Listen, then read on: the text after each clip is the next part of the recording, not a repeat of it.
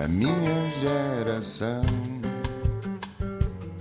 Ironizou o coração, alimentou a confusão, brincou às mil revoluções, amando gestos e protestos e canções pelo seu estilo controverso. País também é para novos e é por isso que recebemos em estúdio uma jovem designer humanista com uma abordagem 360 para a resolução de problemas. Atualmente vive em Nova York, mas nasceu na ilha de São Miguel, nos Açores, em 94, e por lá viveu até aos 17 anos. Veio para Lisboa estudar design de comunicação na Faculdade de Belas Artes. Anos mais tarde parte para a Tailândia para uma experiência de voluntariado numa escola, depois de um estágio na Super Union em Berlim. Foi no regresso a Portugal que surgiu uma forte motivação para investir em várias e novas iniciativas sociais abrangendo áreas como criatividade, tecnologia, sustentabilidade ou igualdade de género. Em 2019 fundou o estúdio AER, que em três anos de existência já colaborou com 12 países na construção de mais de 80 projetos.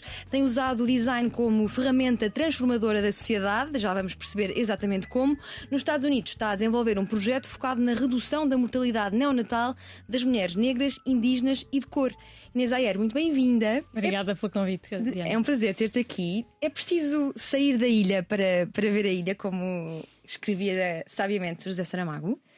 Sim, no meu caso foi mesmo uma expansão de horizontes incrível. Não só, só o facto já de vir para, para Lisboa já é um step completamente diferente. E depois estando na Europa e agora nos Estados Unidos, acho que dá um, dá um mundo muito diferente. E acho que muitos os açorianos também têm muito essa vertente de ou são muito ligados à ilha e querem estar o máximo tempo possível. E é um sítio incrível mas acho que é muito bom sair e depois voltar e, depois e ver completamente ter uma visão completamente diferente. O que é que mudou? Quando voltaste lá depois de já teres essa mundividência de que falas? Eu acho que a maneira como uh, olhava os, pró os próprios os problemas da região, a maneira como também os Açores é, são vistos no mundo, acho que mudou, mudou bastante.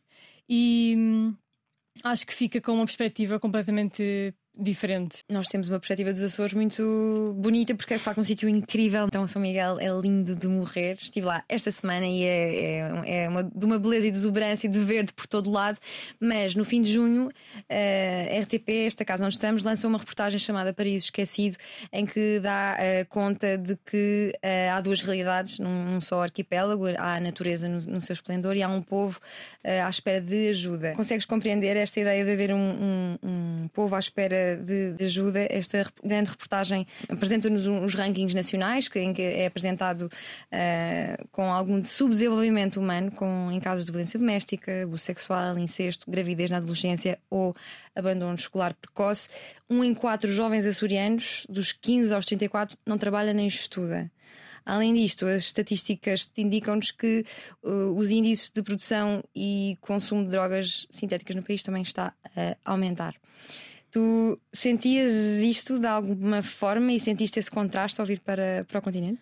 Sim, eu acho que mesmo antes, em várias, eu sou da, da Ribeira Grande, que está muito próximo da, da zona de Rabo de Peixe, por exemplo. Hum. Havia sempre esta.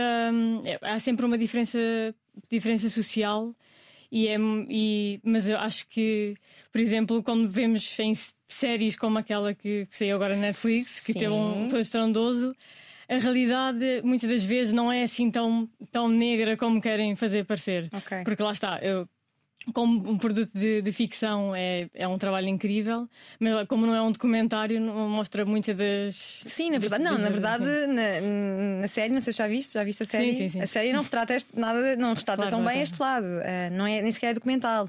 Eu fiquei surpreendida quando saiu esta reportagem, que saiu exatamente ontem, nós estamos a gravar no fim de junho, e fiquei muito. Hum, fiquei de alguma forma apreensiva porque não é isso que nós vemos quando vamos lá, não é? Vamos à caldeira velha. Porque, claro, eu acho que a perspectiva do turista. Sim, a perspectiva do turista é completamente diferente e perceber também, compreender também o, o, o, tecido social e cultural da, das ilhas é muito diferente.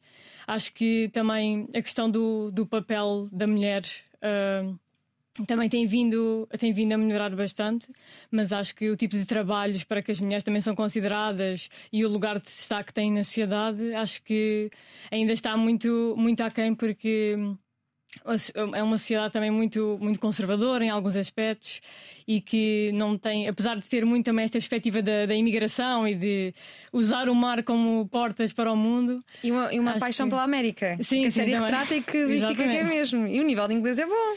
Às vezes sim, sim. melhor do que. Pelo menos pareceu-me. Será que por isso, por, por essa, ver esse sonho americano tão forte ali?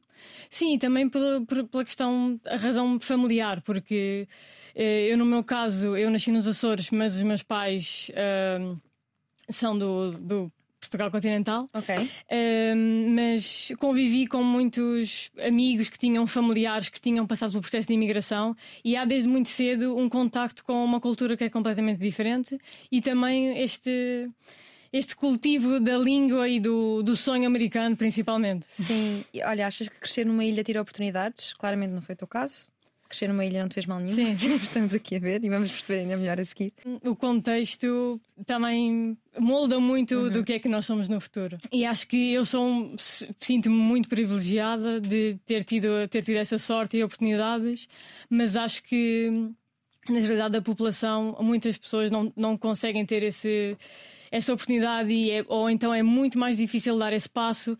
E começando pelo passo de vir, vir eh, para ter uma licenciatura em Lisboa com o preço das casas atualmente, é muito difícil conseguir eh, colmatar essa falha de ter, ter essa distância da família também. Acho que é sempre um investimento, claro mas o facto a insularidade tem os seus pontos positivos, mas também muito desta, desse afastamento por vezes. Sim, e como é que tu retratarias os jovens? Um em cada quatro jovens não trabalha nem, nem, nem estuda. Como é que os jovens olham para o futuro, para o seu próprio futuro? Muitas das vezes o horizonte, apesar de vivermos numa ilha e o horizonte parece tão largo, o horizonte fica cada vez mais curto e hum, também muitas vezes uh, a sociedade lá está, não dá as oportunidades que, que os jovens, jovens gostariam.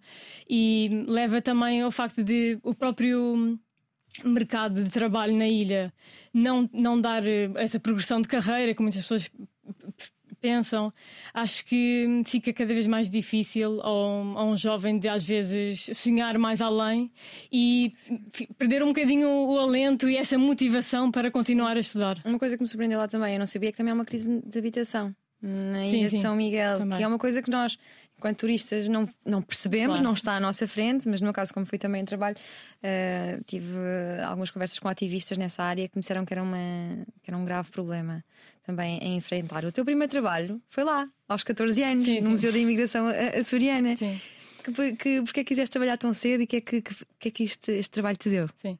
Eu, no meu caso, um, e, devo muito também à região, porque foi através de um programa da, da região autónoma dos Açores. No fundo, punha jovens ainda no secundário a começar a perceber um bocadinho de como é que é trabalhar, como é que é ter outro tipo de responsabilidades.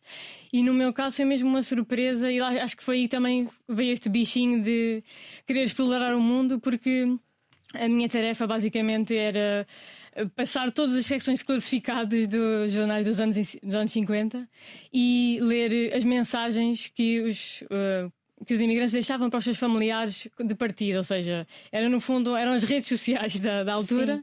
e foi muito interessante. Eu tinha que ter, fazer um tracking de todos esses eventos para tentarmos perceber uh, quais é que eram as zonas onde as pessoas queriam ir mais, qual é que, é, quais é que eram as rotas. E então foi logo um abrir de, um abrir de olhos também. Sim, e explorar o mundo é aquilo que tens feito exatamente. Sim, sim. O Aliquoti, que projeto é este em que estás tão envolvida? Então, eu, hum, mudei-me para, para Nova York há dois anos para.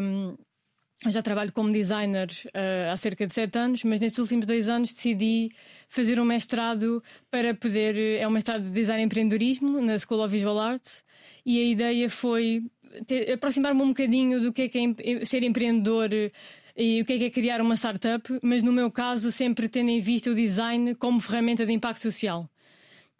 No meu caso, o projeto Aliquoti vem muito por ter ficado muito chocada com o facto de os Estados Unidos terem a mortalidade neonatal mais elevada dos países desenvolvidos, principalmente com a, com a discriminação racial e com os bias que muitos profissionais têm quando estão a cuidar de, de, grávidas. E eu até na altura do início do mestrado fiz também uma comparação, não só de, ok, vamos perceber um, o contexto dos Estados Unidos, mas também perceber, uh, por exemplo, Moçambique, que é um país uh, em desenvolvimento, como é uhum. é que, que pontos de contacto é que há quando a mortalidade neonatal é muito semelhante.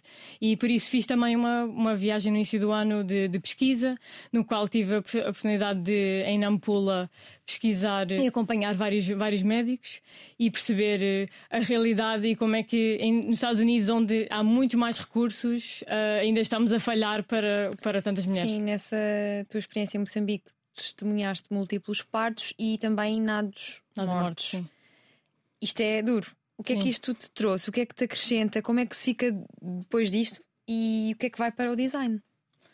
Sim, desta, meu... desta experiência claro. bem dura. Sim, eu fui sempre com, com uma carapaça muito forte e preparada para Já todas tinha as avisado. Sim, sim, sim.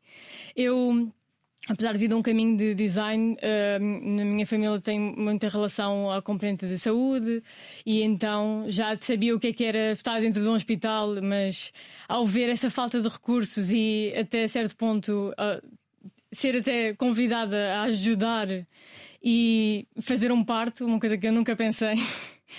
Acho que foi uma experiência incrível que depois me permitiu criar a, a solução do, do Aliquote, que acaba por ser uma, uma junção entre a MedTech, engenharia e design.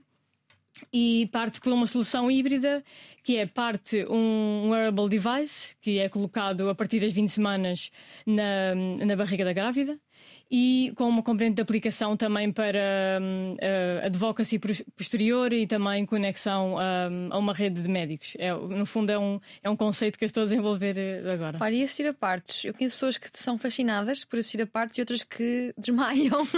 tu ficas em que ponto da balança? Eu, por acaso, para mim foi, foi mesmo fascinante e foi fascinante ver a força que as mulheres têm. Que as mulheres têm, é? Porque não, basicamente, era uma sala mais ou menos do tamanho desta que estamos agora e tinha 10 mulheres ao mesmo tempo. Todas a parir? Sim, claro que em alturas diferentes, mas. E não Jesus se ouvia Christ. ninguém a gritar, não se ouvia ninguém a exprimir, porque também na cultura africana, é, principalmente nestes casos e na mulher, é um. No fundo, é uma expressão de fraqueza, esta questão do, do grito e da e no fundo foi mesmo foi, foi incrível testemunhar eh, pessoas tão, tão fortes e ao mesmo tempo ver eh, como é que um médico lida com esta situação, que é completamente diferente do que um médico lidaria aqui na Europa, em que estão a ter dois a três bebés a chegarem ao mesmo tempo e têm que fazer os, exames iniciais e um, um, que está aqui do lado esquerdo já, já, não, já não está vivo e terem a, a, a frieza e a capacidade de conseguir perceber, ok, vamos salvar esta vida que temos agora é, com os recursos que temos e fazer o melhor que podemos, porque também há a sensação que, infelizmente, não vão conseguir salvar todas as vidas e então têm que ter uma força ainda, ainda maior. Sim, e alterou de alguma forma eh, aquilo que é a tua percepção de um parto na ótica da utilizadora? Ou seja, perdeste vontade de ser mãe, ganhaste mais vontade de ser mãe? Não, eu ganhei mais vontade. Diria. Foi? Sim, sim. Acho sério? que. Não sei, depois de ver, eh, para mim não seria para já. Pensaste, se elas aguentaram todas, eu também sou como sou da vossa espécie e também vou aguentar bem. Exato, não seria para já, mas sinto Sim. que é mesmo incrível testemunhar eh, esta, este momento tão, tão natural e tão, tão puro e que acho que cada vez mais devemos cuidar. O projeto Aliquoti está focado na redução da mortalidade. De que forma é que pode reduzir a, a, a mortalidade neonatal? Sim. Por um lado, a ideia com o wearable device é de prever um, unforeseen birth complications, ou seja, um, agora a tradução estava a falhar. Complicações Causas... do parto que não estão, não estão à vista? Sim, sim, sim. E, hum, no fundo, o conceito pretende ter métricas sobre sinais vitais, sejam eles temperatura, o motion do, do bebê e também os batimentos cardíacos. E aí conseguimos ter dados em tempo real que conseguem atuar mais rapidamente numa, numa situação inesperada. Por outro lado, na componente da plataforma que vai buscar os dados ao device, a plataforma também permite uh, dar indicações passo a passo à mãe de forma a reduzir o máximo daquilo que é, principalmente a mães pela primeira vez, mas também hum, quando estão em principalmente nos Estados Unidos, que há sempre o, o sistema de saúde, é aquele que, que sabemos, e hum, no fase da, dentro da aplicação também há uma componente de hum, rede de contactos para médicos que possam ser uh, um fit maior e uma rede empática de, de médicos. Isso também tem uma percepção maior entre hum, em relação à desigualdade que há entre um parto de uma mulher de uma comunidade branca Sim. e de uma mulher BIPOC Black, Indigenous and People of Color. Sim, sim. Porque neste momento nos Estados Unidos o New York Times lançou um, um, estudo no início deste ano que, principalmente no estado da, da Califórnia, mulheres negras estão a, a morrer, tanto elas como os filhos, três vezes mais comparado com mulheres brancas. E isto tem a ver com bias de, de médicos, falta de, de qualidade de saúde, mas é interessante que eles compararam mulheres de, mesmo de classes, classe alta com mulheres de, e uma mulher de classe alta morre mais comparado com uma mulher branca de classe baixa. Ou seja, nem uh, a capacidade de educação, capacidade financeira, por vezes, pode ajudar a mitigar esta, esta, esta diferença. E o que é que pode ajudar então? a mitigar a diferença é ter acesso aos melhores. Sim, ter um acesso, um acesso principalmente a uma rede de cuidados médicos que não seja biased em relação a, a mulheres negras, que perceba que, mesmo em ponto de vista anatómico, há muito o conceito nos Estados Unidos que, em termos anatómicos, mulheres negras são, têm uma anatomia diferente e sentem a dor de maneira diferente, Sim. e isso não é verdade uh, a maneira como sentem a dor é, é, igual e muitas das vezes acham que conseguem aguentar a dor de maneira diferente, que, quando estão, que as mulheres não são ouvidas, quando estão a pedir ajuda, é porque realmente estão numa situação que, que está a chegar ao extremo e é importante ouvir, ouvir estas mães e criar uma rede de apoio maior à sua volta. Aproveitar que estamos aqui a falar de partos, não resisto a pedir-te um pequeno parecer sobre a questão de mesmo em comunidades desenvolvidas, fazer-se partos em casa.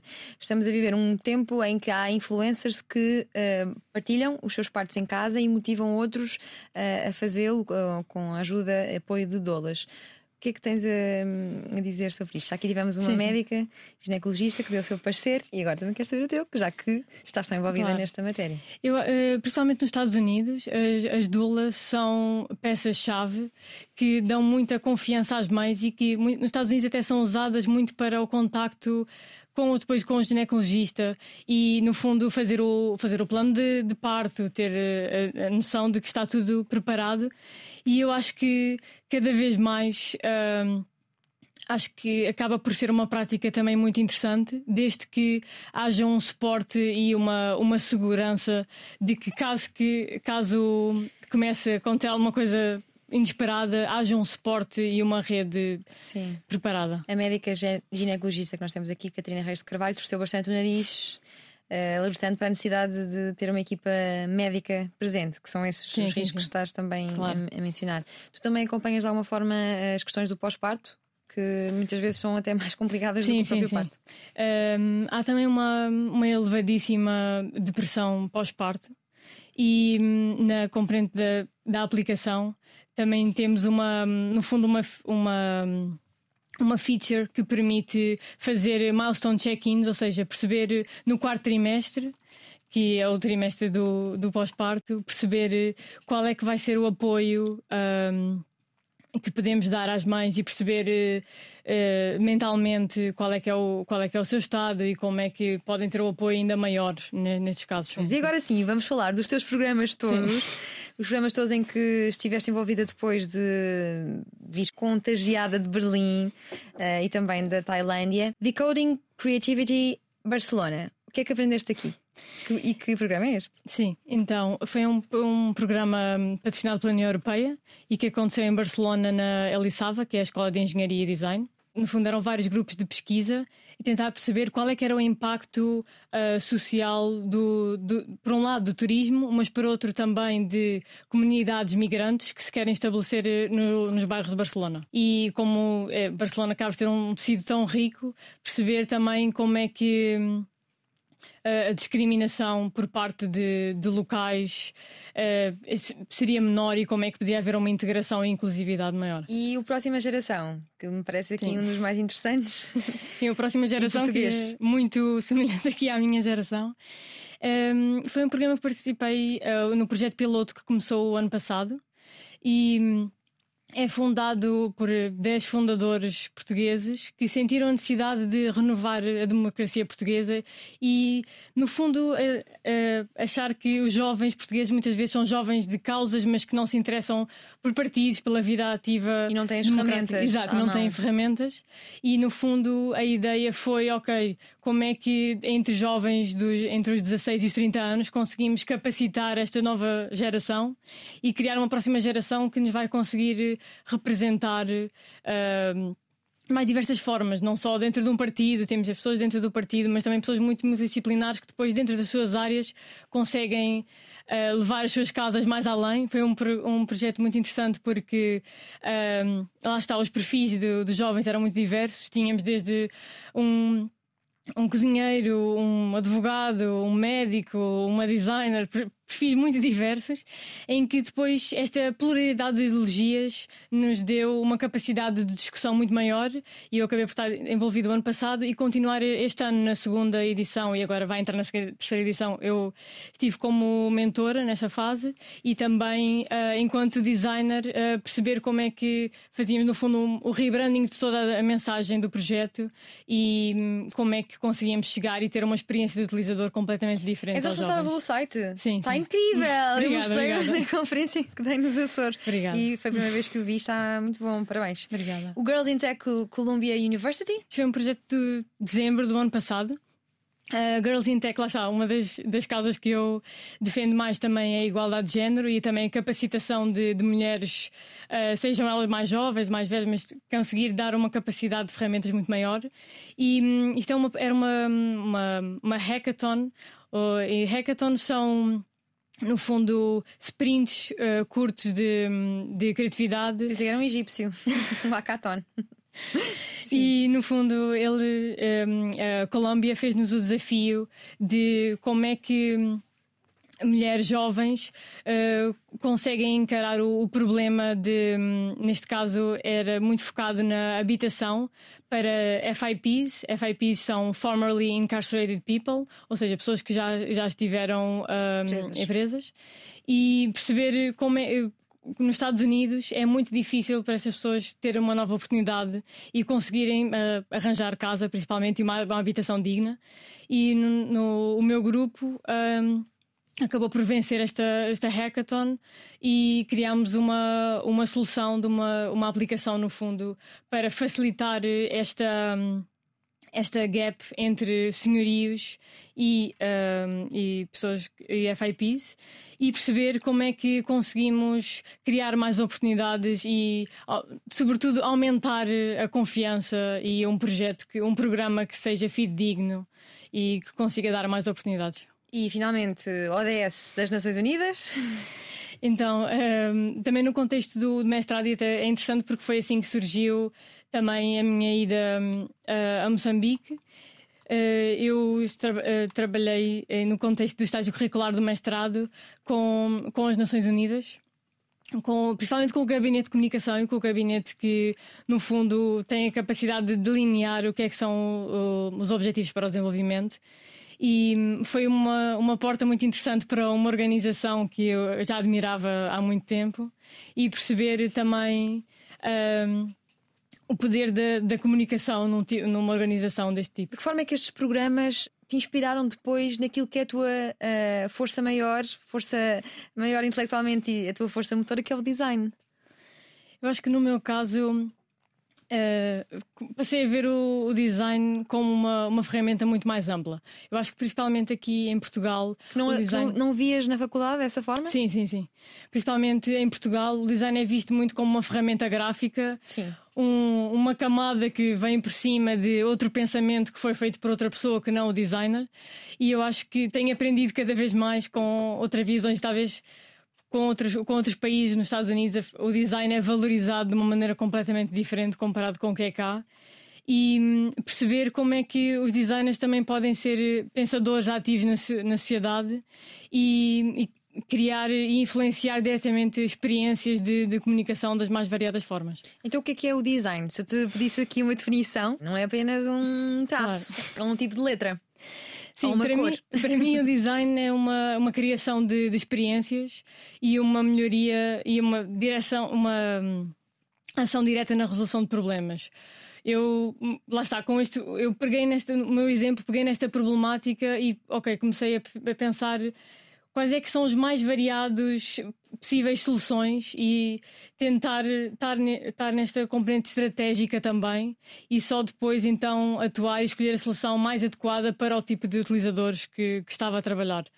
Porque eu acho que o, o design e o designer também têm esta capacidade de estar muito perto de, do utilizador e desenhar com o utilizador em mente e perceber como é que conseguimos impactar diretamente uma experiência, porque no fundo, mesmo aqui nesta sala estamos a ver, tudo isto foi desenhado sim, de alguma tudo, forma. Sim. E acho que uh, cada vez que é mais. Que mudavas esta... aqui neste, neste estúdio? tudo. Não, tudo. Olha, e o humanismo? O que é que é o humanismo? para mim tem muito a ver com esta multidisciplinaridade. Eu, desde uma, uma idade muito muito tenra, tive sempre uma, uma, uma curiosidade muito grande por diversas, diversas áreas. Eu acho que, por exemplo, o ensino em Portugal limita muito esta escolha de arte. Eu, no meu caso, fazia artes com, com conservatório, por isso eram artes ainda mais alargadas, mas sempre tinha esta curiosidade de, sempre que podia ir ver uma palestra, fosse biologia, fosse de humanidades acho que um humanista para mim é uma pessoa que se interessa pelas várias um, disciplinas e também cria um diálogo entre as disciplinas. E eu vejo o designer como, no fundo, o, quem pode, pode vir a estabelecer este diálogo entre diferentes áreas e disciplinas Sim. do conhecimento. E o que é que é um designer humanista, uma designer humanista com uma abordagem 360? É um pouco tudo isto que acabaste de dizer? Sim, sim, acaba por ser muito isso. E também aqui o, o, a visão 360 também tem muito a ver de não pensar o, o problema com de uma maneira que seria muito racional por vezes, ou seja, tentar uh, ver de outro ângulo e, e trazer um, um, input diferente para, para a sua resolução. E o que é que te levou para o design uh, inicialmente? Tu chegaste ao empreendedorismo social com o design. Não foi sim, o sim, empreendedorismo sim. social que te fez chegar ao design, certo? Ou, ou, não? Sim, sim, foi muito, foi muito por aí. Eu sempre tive uma potência mais, mais artística, e, mas senti sempre que, ok, não queria para arquitetura, não queria para pintura, queria ter um. Queria estar presente de uma maneira muito mais ampla e muito mais visível. E acho que também o, o, o, bom, o bom design também tem esta característica de ser do visível para o, para o invisível. E hum, no fundo foi muito isto que me atraiu e é uma ferramenta que me permitiu já desenvolver esta, toda esta série de projetos que tocam nos mais diversos temas e ter sempre uma, uma postura crítica eh, para, para todos eles. E o que é que é o, o empreendedorismo social? É igual ao empreendedorismo que a Inês Ayer tem quando criou o seu próprio estúdio a, a colaborar com variedíssimos países? Eu acho que neste, neste caso o, o estudo acaba por ser mais um o, o empreendedorismo que, que é aquele que temos mais, mais em ideia em cabeça, ou seja, é, o empreendedorismo da startup. Sim, sim, sim. É mais, é mais uma startup e é completamente diferente do que eu vejo o empreendedorismo social, porque temos uma ação completamente diferente no, no tecido social e na maneira como as pessoas também podem ver o problema e olhar de outra forma. E dentro das suas causas, tem, tem, temos a igualdade de género. O que é que o design pode fazer ao serviço da, da igualdade de género? Antes de avançarmos para as próximas, vou claro, las claro, todas. Então, eu acho que. Um, falando mais dentro do meio criativo, primeiro, acho que organizações como o Clube da Criatividade têm feito uma série de iniciativas para dar mais voz um, a mulheres e perceber também o que é que está, o que é que estamos a fazer de mal para em agências portuguesas, em estúdios de design, não temos, uh, não vemos ainda muitas mulheres uh, em cargos de chefia e hum, como é que podemos mudar eh, esse panorama e dar mais voz quando temos, eu por exemplo, na, na Faculdade de Belas Artes e nossa turma éramos 60 e tínhamos só quatro rapazes, eram todas. Ou seja, onde é que estão todas estas mulheres muito qualificadas e porque é que há sempre, muitas vezes, o detrimento do, dos homens, especialmente nestes cargos mais uh, de destaque. E a justiça social? O design pode estar ao serviço da justiça social?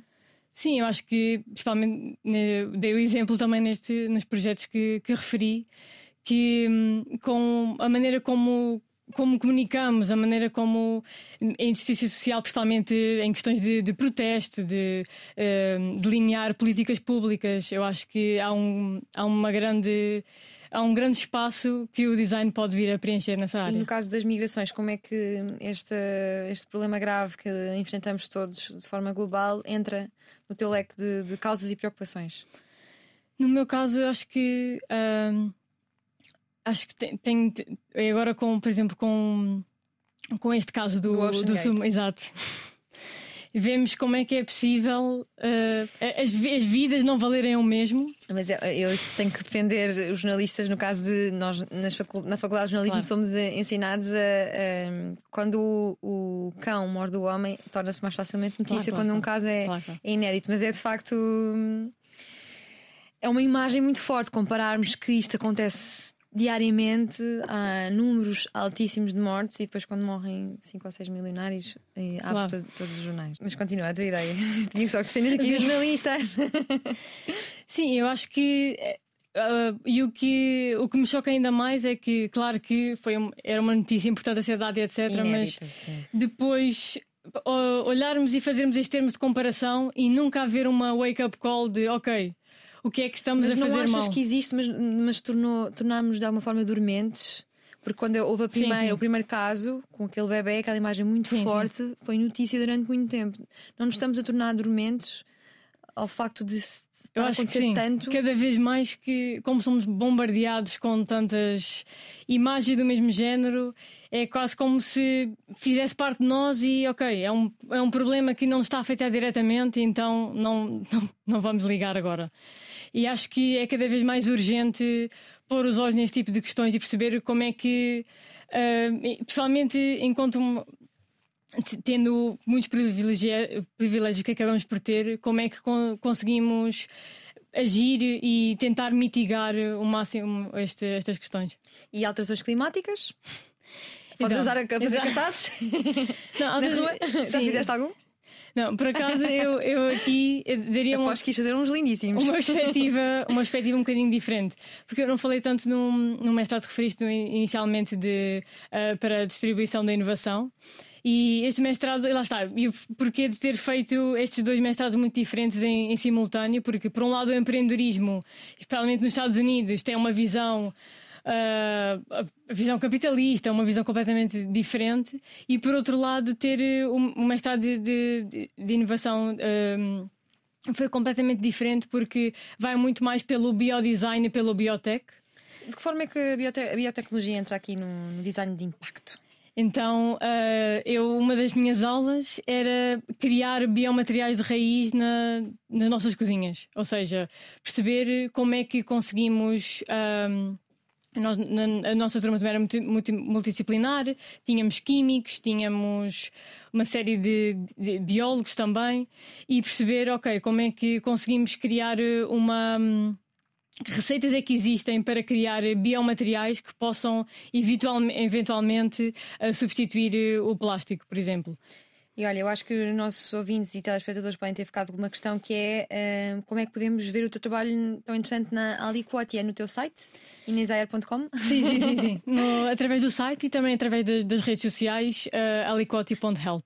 E como é que organizas uh, aquilo que é a Inês humana a apreender toda aquela dura realidade e Inês que tem que se sentar, provavelmente, não vou dizer a marca do computador que ia dizer, provavelmente sentada ao computador a ter que ser criativa com coisas muitas vezes difíceis de digerir.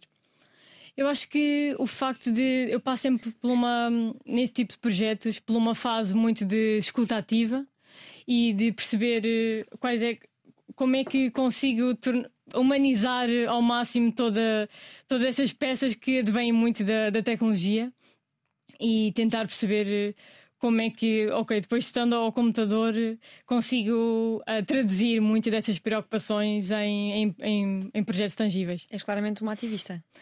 Diria, Ainda em desenvolvimento. Com a palavra? Assim, Identificas? Em desenvolvimento, diria. E aonde é que achas que hum, te colocaram essa. Onde ou quando é que te colocaram essas sementes da cidadania ativa?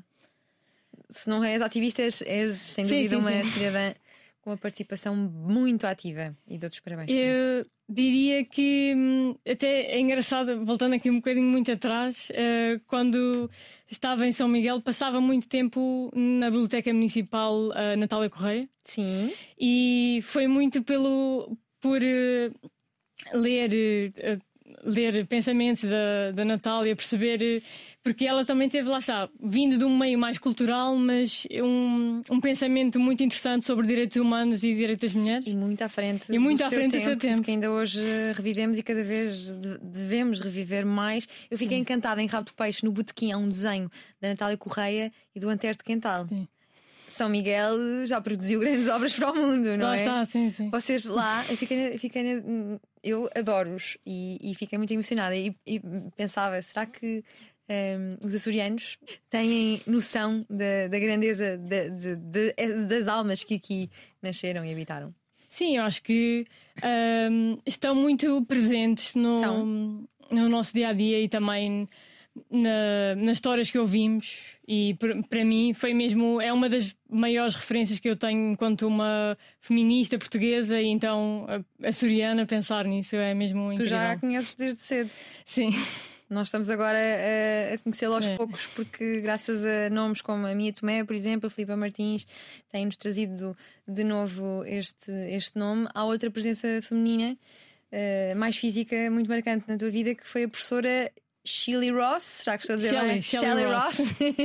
Porquê foi tão marcante? Então, foi um, um, a minha professora de violino. Eu toco violino desde os 5 e ela foi minha professora desde os 5 até aos 17. Ou seja, foi mesmo uma pessoa. É quase. É quase inédito ter um, um professor que estava presente comigo todas as semanas durante tantos anos. E hum, ela, lá está, ela é é americana e um, por um, questões de expansão da fé religiosa decidiu fixar-se em, também em, nos Açores e também pela difusão da, da música e dar aulas de, de violino no conservatório.